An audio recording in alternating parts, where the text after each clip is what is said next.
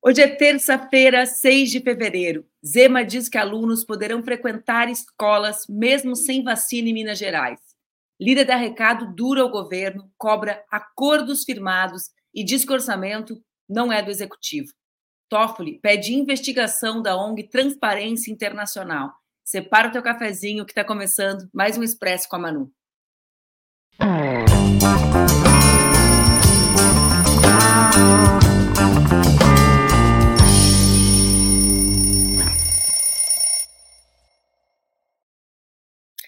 Bom dia, bom dia, bom dia! Tá no ar mais um Expresso com a Manu, meu programa que acontece entre segundas e sextas-feiras, às 8 horas da manhã, aqui nas redes do Opera Mundi, com transmissão ao vivo pelo meu Instagram, milagre, temos transmissão ao vivo pelo meu Instagram. Vocês já sabem, podem acompanhar ao vivo e mais tarde, quem quiser pode acompanhar também aqui nas redes do Opera ou então no formato podcast. Tem bastante gente que gosta do formato podcast, né, gente? Eu confesso a vocês que até assisti alguns conteúdos, assisti aqueles, assisti uns excelentes do Chico Felice e assisti outros mais de política. Mas a minha praia mesmo ainda é com imagem. Eu gosto de ver as pessoas que estão falando, nascida nos anos 80. Bom, o nosso expresso de hoje, vocês chegaram, espero que tenham chegado bem, que tenham chegado com os seus cafezinhos nessa semana pré-carnaval, que eu só vejo imagem de praia no meu Instagram para me deprimir aqui na escrita. Mas o nosso expresso de hoje vai começar falando de um assunto bastante importante, uh, importante para a população e importante também para a disputa política do nosso país. Lamentavelmente. Lamentavelmente, por quê? Porque as vacinas, nós sabemos, viraram nos últimos cinco anos objeto de intensa disputa política.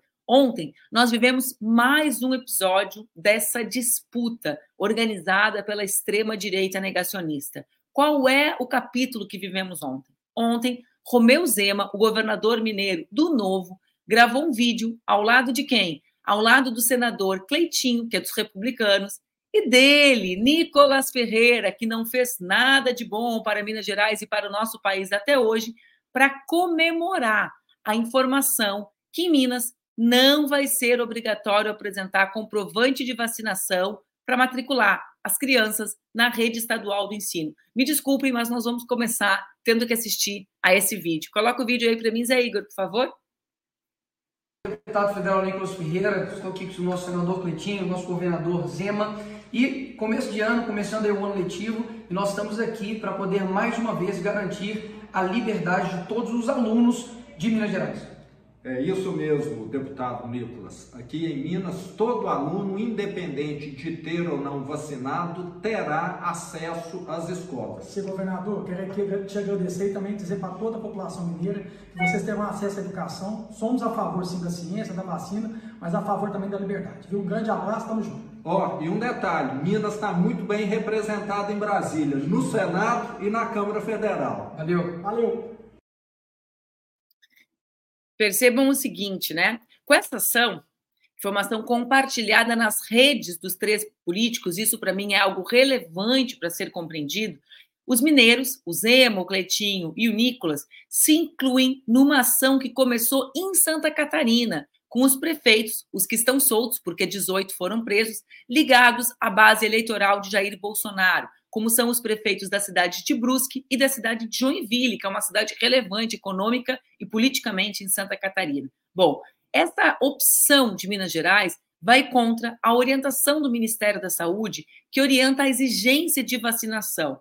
E em outubro do ano passado, ampliou a lista de vacinas previstas no Programa Nacional de Imunizações. O Ministério da Saúde também determinou que, a partir desse ano, a inclusão da vacina contra a Covid-19 esteja entre aquelas que são obrigatórias antes dos cinco anos de idade. Quem é mãe e alguns pais sabem esse calendário de vacinação e sabem como essa rotina nos anos iniciais é uma rotina importante para a proteção da sua criança. Eu vou falar um pouquinho mais sobre isso mais adiante, né? Sobre os impactos políticos disso, sobre as razões políticas que eu atribuo para que Zema tenha se posicionado tão rapidamente dessa, dessa maneira, mas também sobre os efeitos sociais da ideia da não vacinação ou do direito da não vacinação. Já em 2022, Minas dispensou a exigência de comprovação da vacina da Covid, pois não era o argumento era não consta na lista das obrigatórias do Ministério da Saúde. Agora, Zema faz um aceno claríssimo para o seu eleitorado. E mais, Lula deve visitar Minas nos próximos dias, nos dias 7 e 8, quando vai passar por BH e por Juiz de Fora. Bom, é importante que a gente perceba, claro, os parlamentares de Minas, do PT, a Beatriz Cerqueira, ingressou com uma ação no MPT, né, acionou o Ministério Público contra a decisão de Romeu Zema, né, porque estava propagando desestímulo à vacinação das crianças e adolescentes. E em Santa Catarina, a ação é muito similar. O governador fez o comunicado via redes, mas fez sozinho, né, não, não levou junto o Nicolas a tiracolo. Mas, eh, na prática, o que, que eu acho que nós temos que compreender? Nós tivemos na semana passada uma semana muito agitada para os bolsonaristas. Por quê? Porque nós tivemos ali as, as manifestações de razoabilidade, pelo amor de Deus, Manuela fala isso, mas de razoabilidade da participação do governador de São Paulo, Tarcísio, em ato com o Lula.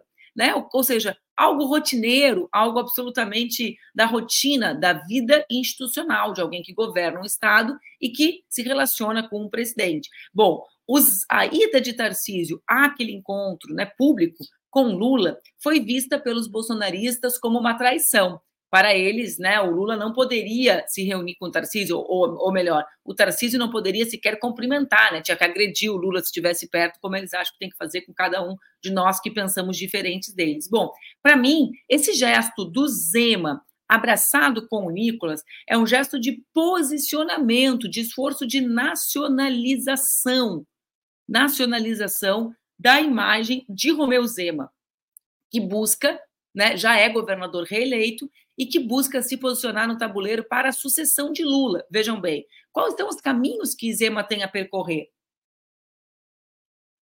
Zema está bem posicionado, ou seja, faz parte de um estado estratégico, assim como Tarcísio em São Paulo, né, um estado decisivo nas eleições presidenciais, mas é um ilustre desconhecido nacionalmente as redes de Nicolas e a relevância que Nicolas crescentemente ocupa nas redes bolsonaristas, né, e na, é, é, com a sua juventude, com o seu discurso absolutamente radicalizado, com as ideias absolutamente obsoletas, né, e negacionistas, mas a relevância de Nicolas nesse, na, nas redes bolsonaristas é incontestável.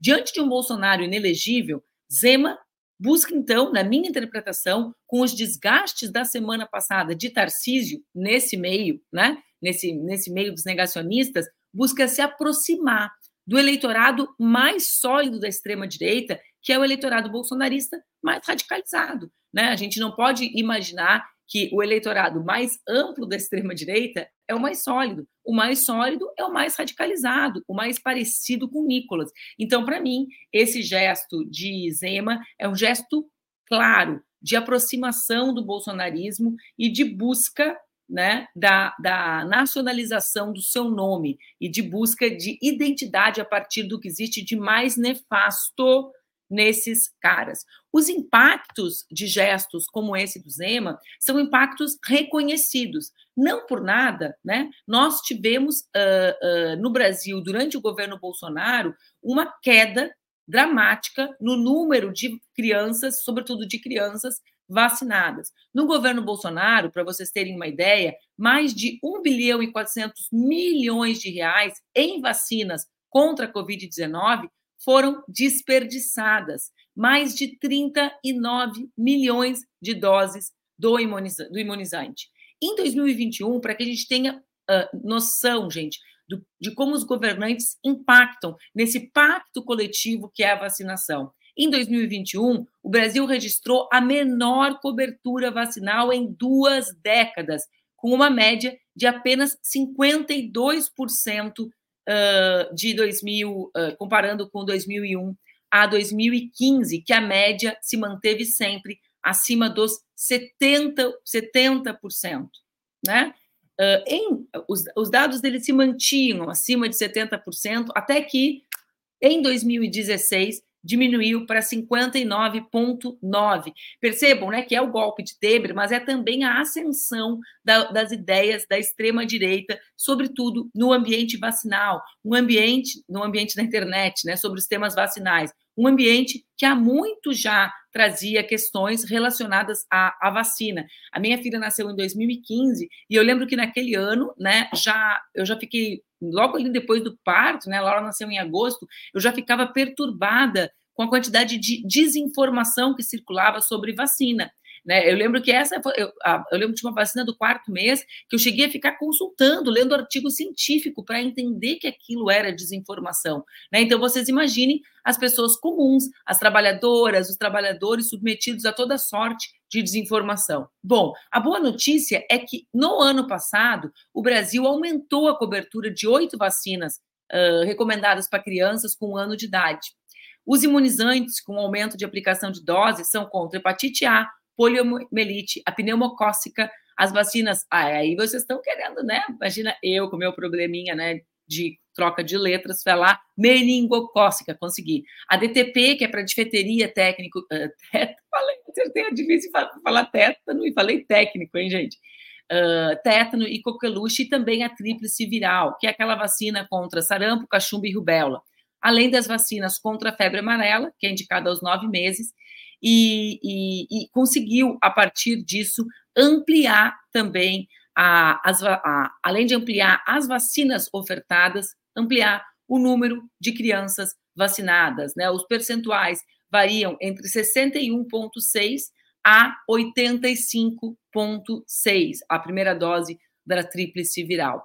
Em fevereiro do ano passado, o governo lançou, como acho que vocês se lembram, faz um ano agora, um grande movimento em defesa da vacinação, algo bastante relevante. É importante, claro, acho que algumas das táticas do governo ainda não enfrentam as questões que circulam pela internet. Quem acompanha as desinformações na internet sabe, né, ah, que esse é um assunto que tem mais de uma década, é um assunto anterior ao bolsonarismo, o bolsonarismo fez uso dele, não por nada, no Instituto Se Fosse Você, quando nós lançamos um dos nossos primeiros vídeos sobre desinformação, antes da pandemia, foi sobre vacina, no movimento de mães, né? Isso circula, né? De mulheres mães circula frequentemente, porque em geral na nossa sociedade são as mães que vacinam. Então é importante também que nós tenhamos conteúdos que enfrentem as dúvidas reais das pessoas, né? E não só as campanhas que estimulam aí no posto. Mas, óbvio, né, passe livre no dia da vacinação, associar a vacinação com o ambiente escolar, né, tudo isso ajuda a proteger as nossas crianças e mais, ajuda a proteger, sobretudo, as nossas crianças mais vulneráveis, porque a vacinação, como nós sabemos, é um pacto de saúde coletivo. Muitos de nós teríamos e temos condições de tratar as doenças que eventualmente possam surgir nos nossos filhos outros não. Então, a vacinação é um pacto em que todos protegem todos. E é por isso que o discurso liberal né, dessa gente é um discurso falso. Por quê? Porque nas grandes nações que eles seguem o exemplo, há também referências, como é o caso do uso dos antibióticos, né, de remédios que as pessoas não podem fazer uso indiscriminadamente para proteger a todos. Por que a gente não pode tomar antibiótico quando a gente quer o corpo é nosso? Para não criar superbactérias, ou seja, para nós garantirmos que todos fiquemos protegidos das bactérias que circulam. Então, é uma grande bobagem o que essa gente fala sobre a vacina no sentido do seu conteúdo, mas é também uma grande bobagem do ponto de vista da ideia de que o corpo é do meu filho, eu vou fazer o que eu quiser. Não, vocês, nós temos a obrigação socialmente de proteger uh, uns aos outros e de impedir a circulação de doença e o fortalecimento de algumas delas. Antes de chamar a Maíra Cota para entrar, porque eu, esse tema da vacina é um tema indignante, né, gente? E para mim é algo muito triste que a gente veja alguém se posicionando na próxima disputa presidencial, que é o que está acontecendo, né? A partir desse tema, tem dois assuntos que merecem atenção nossa e que eu quero também conversar com a Maíra. O primeiro, eu vou pedir para a gente exibir, é o vídeo uh, do Arthur Lira ontem na abertura do ano legislativo, né? Um vídeo muito duro, né? E para o bom entendedor, meia palavra basta. Vamos ver o vídeo do, do Arthur Lira, por favor? São garante ao Poder Legislativo o direito de discutir, modificar, emendar, para somente aí aprovar a peça orçamentária oriunda do Poder Executivo. Não fomos eleitos, nenhum de nós, para sermos carimbadores, para carimbar. Não é isso que o povo brasileiro espera de nós. Espera-se isso sim, independência e somatório de esforços, sempre a favor do nosso país. O orçamento da União pertence a todos e todas, e não apenas ao Executivo, porque se assim fosse, a Constituição não determinaria a necessária participação do Poder Legislativo em sua confecção e final aprovação. O orçamento é de todos e de todos os brasileiros e brasileiras. Não é e nem pode ser de autoria exclusiva do Poder Executivo. Pode terminar, e muito menos de uma burocracia. Ó, quando ele fala, muito menos de uma burocracia, né? Aqui tem um recado claríssimo eh, do Arthur Lira para o governo, né? Isso acontece depois do veto, aquele volume de emendas que foi feito uh, agora, recentemente, né? Uh, há aí o conflito entre Arthur Lira e Padilha, mas na prática, essa, esse é o grande desafio do nosso país hoje. Arthur Lira exige que 25%, um quarto, do volume de recursos para custeio e investimento seja destinado à Câmara dos Deputados. Olha, gente, o parlamento tem uma função importante na elaboração do orçamento. Eu fui parlamentar durante nem sei quantos anos da minha vida, né? Acho que 14 anos da minha vida e sei, né, a nível municipal, estadual e nacional. Mas o papel do parlamento, o povo elege os governantes do poder executivo para estabelecer a agenda política do país. É naquela eleição que acontece a decisão da agenda política e da agenda de investimentos. Então, aqui na prática, a gente tem né, um problema eh, real para o governo. Ontem à noite, Lula reuniu com o Pacheco para tentar construir ali uma relação mais amistosa, já que o Congresso parece estar, já que a Câmara parece estar, Arthur, blocando os seus, né, para garantir, inclusive, o seu sucessor no ano que vem, no ano de 2025, que é quando há eleição para o comando uh, das casas, da casa, né, do, das duas casas do Congresso Nacional. Então, aqui, esse é um, esse é um ponto uh, importante, deve ter desdobramento nos próximos dias. Né? Lira exige um conjunto de questões para o governo, dentre elas a demissão de Padilha, Alexandre Padilha, das relações institucionais, tem se relacionado prioritariamente com Haddad e com o Rui Costa. Então, aqui tem um debate para a gente fazer. O segundo assunto é a investigação aberta por Toffoli contra a Transparência Internacional,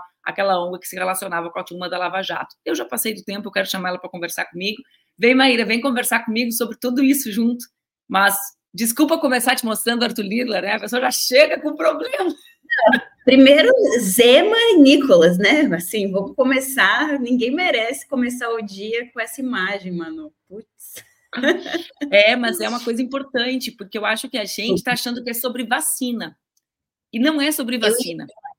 Eu ia, eu ia falar isso. A gente tem que lembrar que semana passada ele fez aquele comentário sobre os homens é, brancos, éticos, estarem sendo agora sempre etiquetados como carrascos.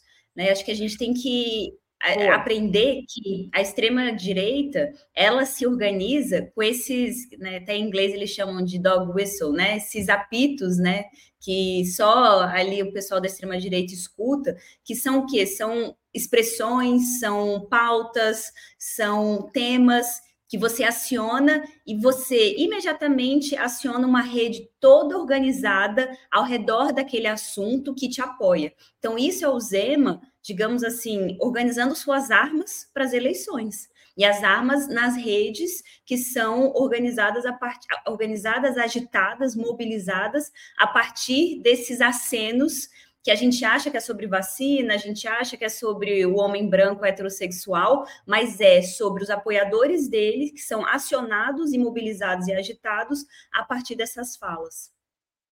Não, foi ótimo. Eu, eu tinha esquecido daquela fala que ele disse que era o carrasco, né? Ou seja, como um primeiro instrumento de organização. Vê bem, eu, eu até pedi para a Luísa da produção ver se ela consegue um gráfico, que a gente ia fazer o programa na sexta, acabou não fazendo sobre isso, mas na semana passada, o Financial Times lançou uma pesquisa extensa sobre a diferença de concepção de mundo, né? E também eleitoral, mas eleitoral. Separar, né? Separar homens e mulheres, não dá. De homens e mulheres.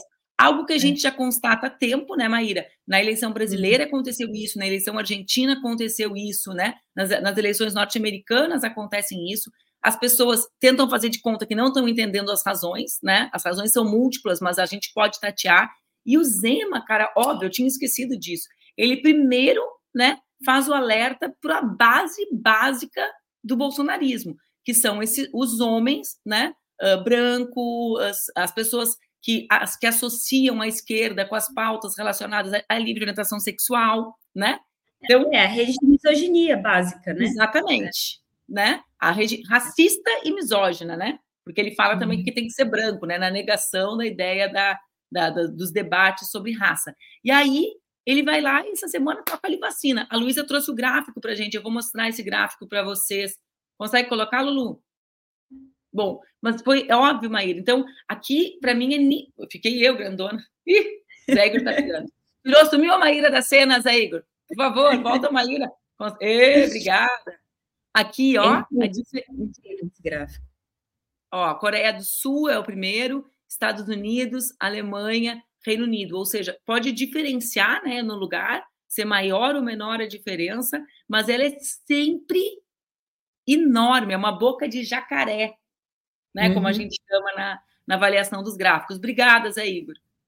É, e veja, Manu, não é à toa que isso acontece e que são assim que está acontecendo essa essa essa divisão tão drástica, né, entre homens e mulheres né, em termos, as mulheres estão ficando mais progressistas, os homens estão ficando mais conservadores, por, é, e justamente que sejam essas as pautas que agitam, organizam e mobilizam as bases da extrema-direita.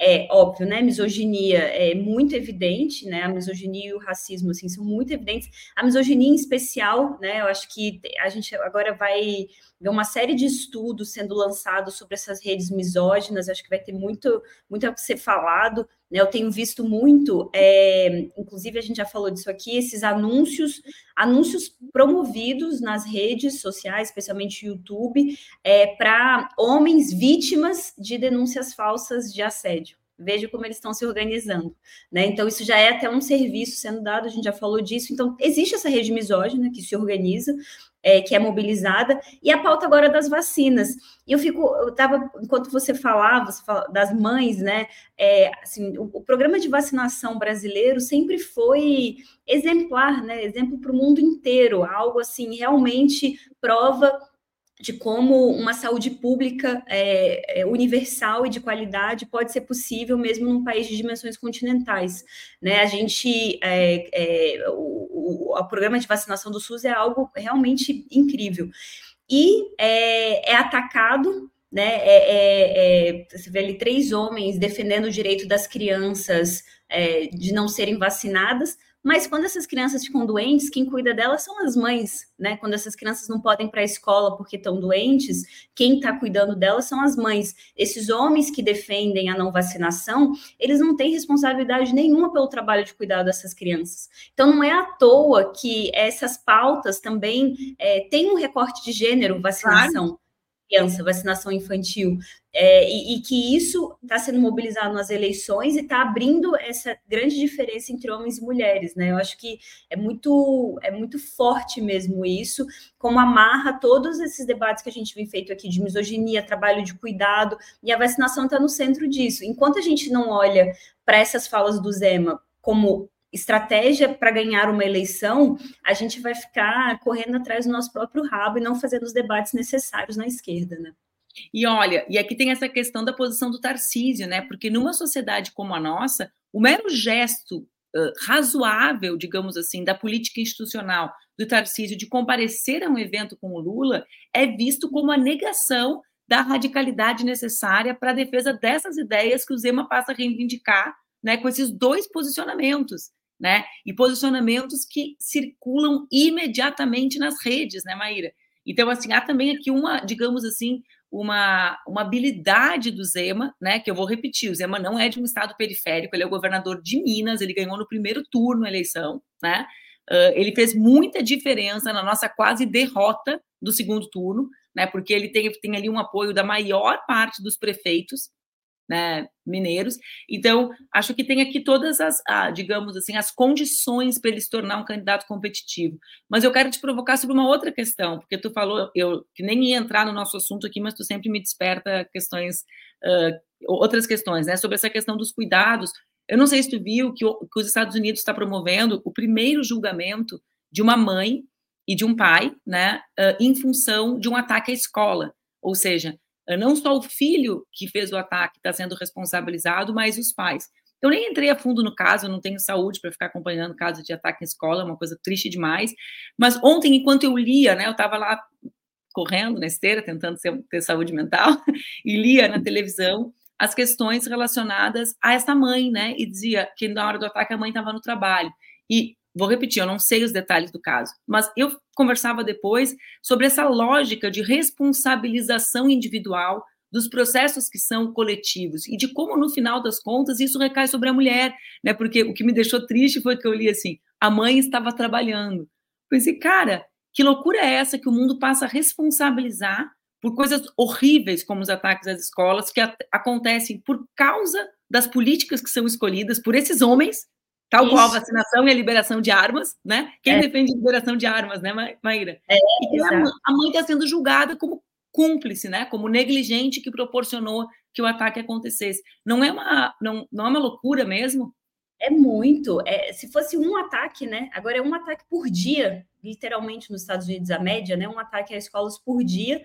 Essas, essas crianças que atacam são meninos, né, que estão ali socializados em rede de incel, que ensinam a, a, usar arma, que estimulam o ódio contra as mulheres, as, enfim, né, a, o preconceito racial, é toda uma rede que que dá conta de, de formar essas pessoas que, que vão para as escolas promover esses ataques, e depois a mãe que é responsabilizada por um problema sistêmico. E nessa lógica, Manu, eu achei muito, muito bom que você falou, que acho sempre importante pontuar, né, é, é, sobre a vacinação não ser, não, não existir um direito ao corpo do filho, da filha, que você pode escolher não vacinar. Né? Eu acho que quando a gente faz o debate sobre legalização do aborto, sempre me incomoda é, essa, é, esse bordão de que ah, o corpo é meu, eu escolho o que eu quiser sobre o meu corpo. Não é assim, eu acho, acho que a gente também não pode claro, né, estratégia, a gente vai pensando que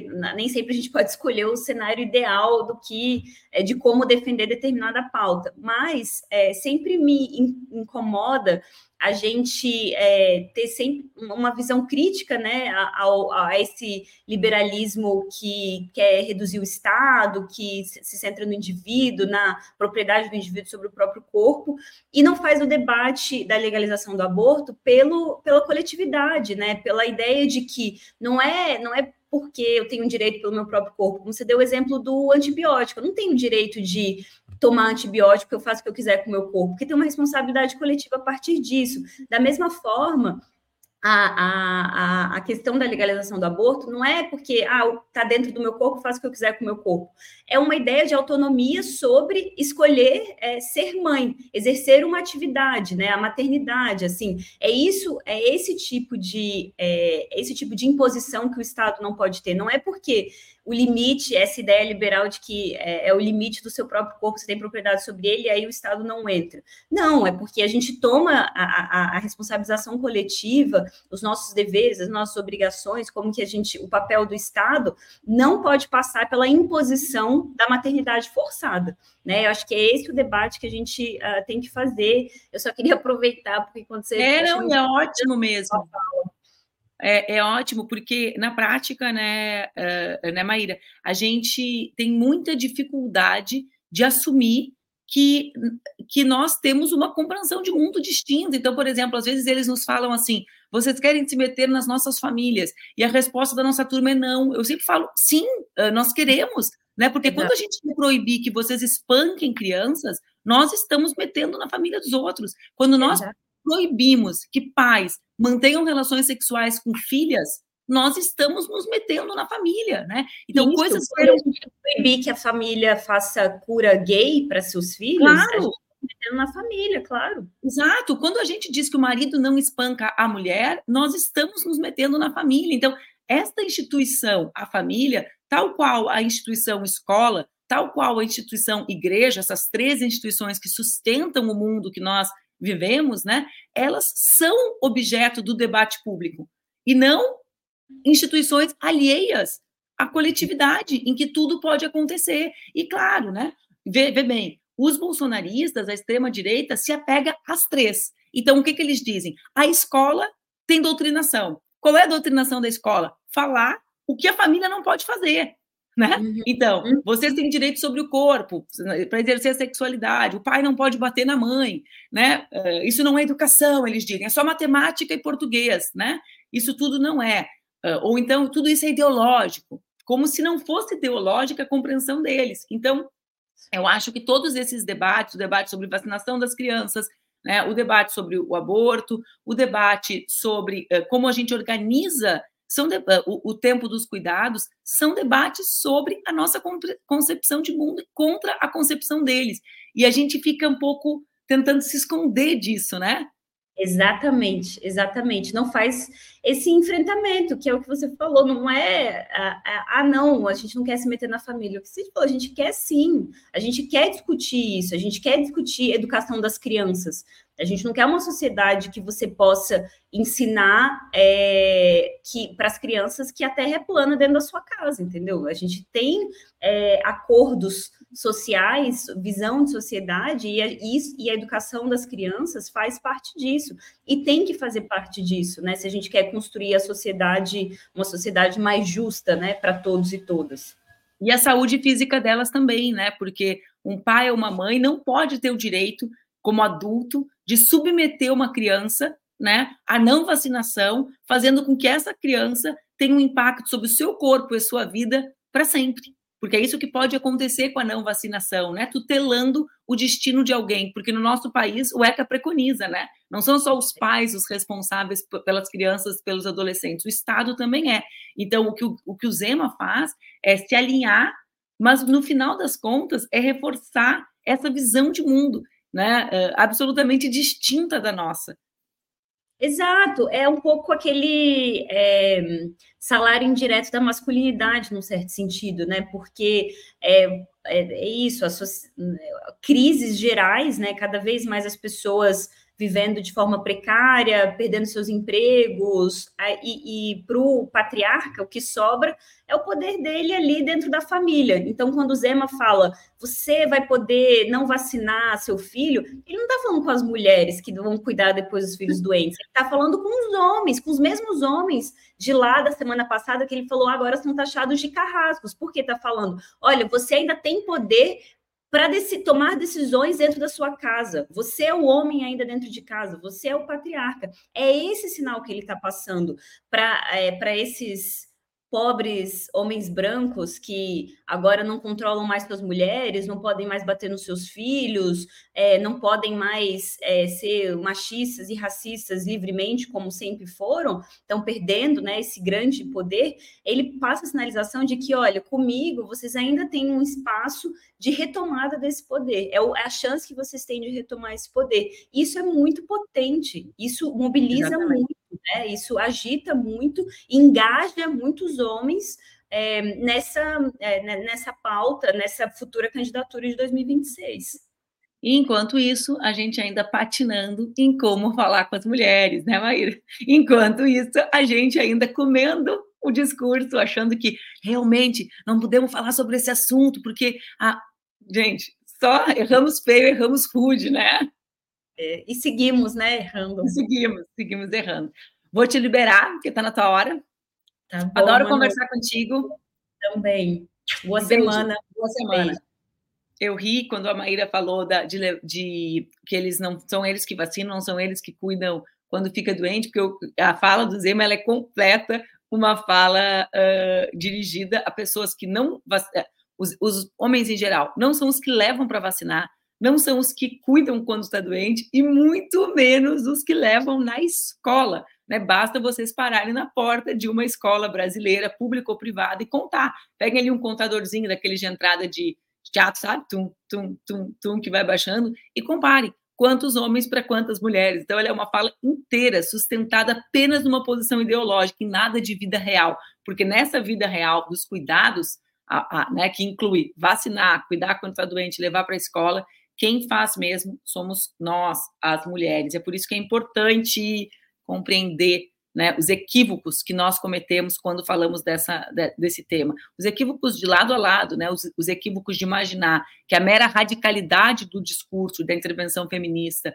resolve o diálogo com as mulheres, porque evidentemente que não resolve, né, é preciso fazer com que o feminismo seja popular, ou seja, que dialogue com os problemas dessas mulheres que não conseguem levar para vacinar porque não conseguem combinar a vacinação com o horário do trabalho, com o horário da, desse, dessa mega exploração do trabalho ao qual as pessoas, as trabalhadoras e os trabalhadores estão cada vez mais submetidos, né? As mulheres que não têm creche, né? num Brasil que não investe em educação, em, em estruturas de assistência ou educação de 0 a 3 anos. O problema é esse, né?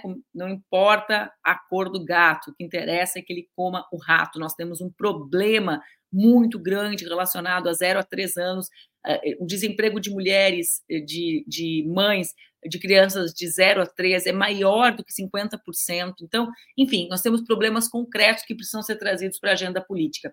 Antes de acabar o Expresso, eu não consegui falar direito sobre um tema que é importante, eu vou dar ele agora, aqui na nossa saída, que é justamente sobre a última chamada. Nós falamos um pouquinho do Lira, que é um assunto que pode render Uh, falamos bastante do tema do Zema, que eu acho que é realmente um tema pouco abordado na dimensão mais adequada, mas houve também ontem uma notícia que pode desaparecer da timeline de vocês e que é relevante, que é o fato do ministro Dias Toffoli determinar a investigação sobre a atuação da ONG Transparência Internacional no Brasil. O ministro pede que a ONG seja investigada por eventual apropriação indevida de recursos públicos. Para lembrar vocês, essa denúncia é uma denúncia que foi feita pelo deputado Rui Falcão, do PT. No, no pedido de investigação ao Ministério Público, a PGR, me desculpem, Falcão acusou os procuradores do MPF, do Ministério Público Federal, de crimes e violações de deveres, citando a ligação da Transparência Internacional com a turma da Lava Jato a partir do Ministério Público, Público Federal. Sobre o pretexto, diz o, o Falcão no argumento, né, a PGR, de desenvolver ações de combate à corrupção, o MPF, o Ministério Público Federal, teria concedido à Transparência Internacional poderes de gestão e execução sobre recursos públicos. Bom, vamos ver o que vai acontecer sobre isso. Talvez tenha mais problemas ainda a turma da Lava Jato para resolver ali adiante. Será, Dallagnol? Será que vai ter? Se eu tivesse que apostar, eu apostava que sim, mas como eu não aposto, eu vou esperar para ver. Então, gente, por hoje é só. Amanhã, quarta-feira, a gente tem mais um Expresso bombando nas notícias para vocês. Tenham uma boa terça-feira. Aproveitem. Quem está na praia, aproveite, leia, se divirta. Quem está trabalhando, se hidrate, cuide-se, porque o calor realmente está muito grande. Cuidem das crianças uh, de vocês também nesses dias de calor e de sol. Um beijo, fiquem bem, até amanhã.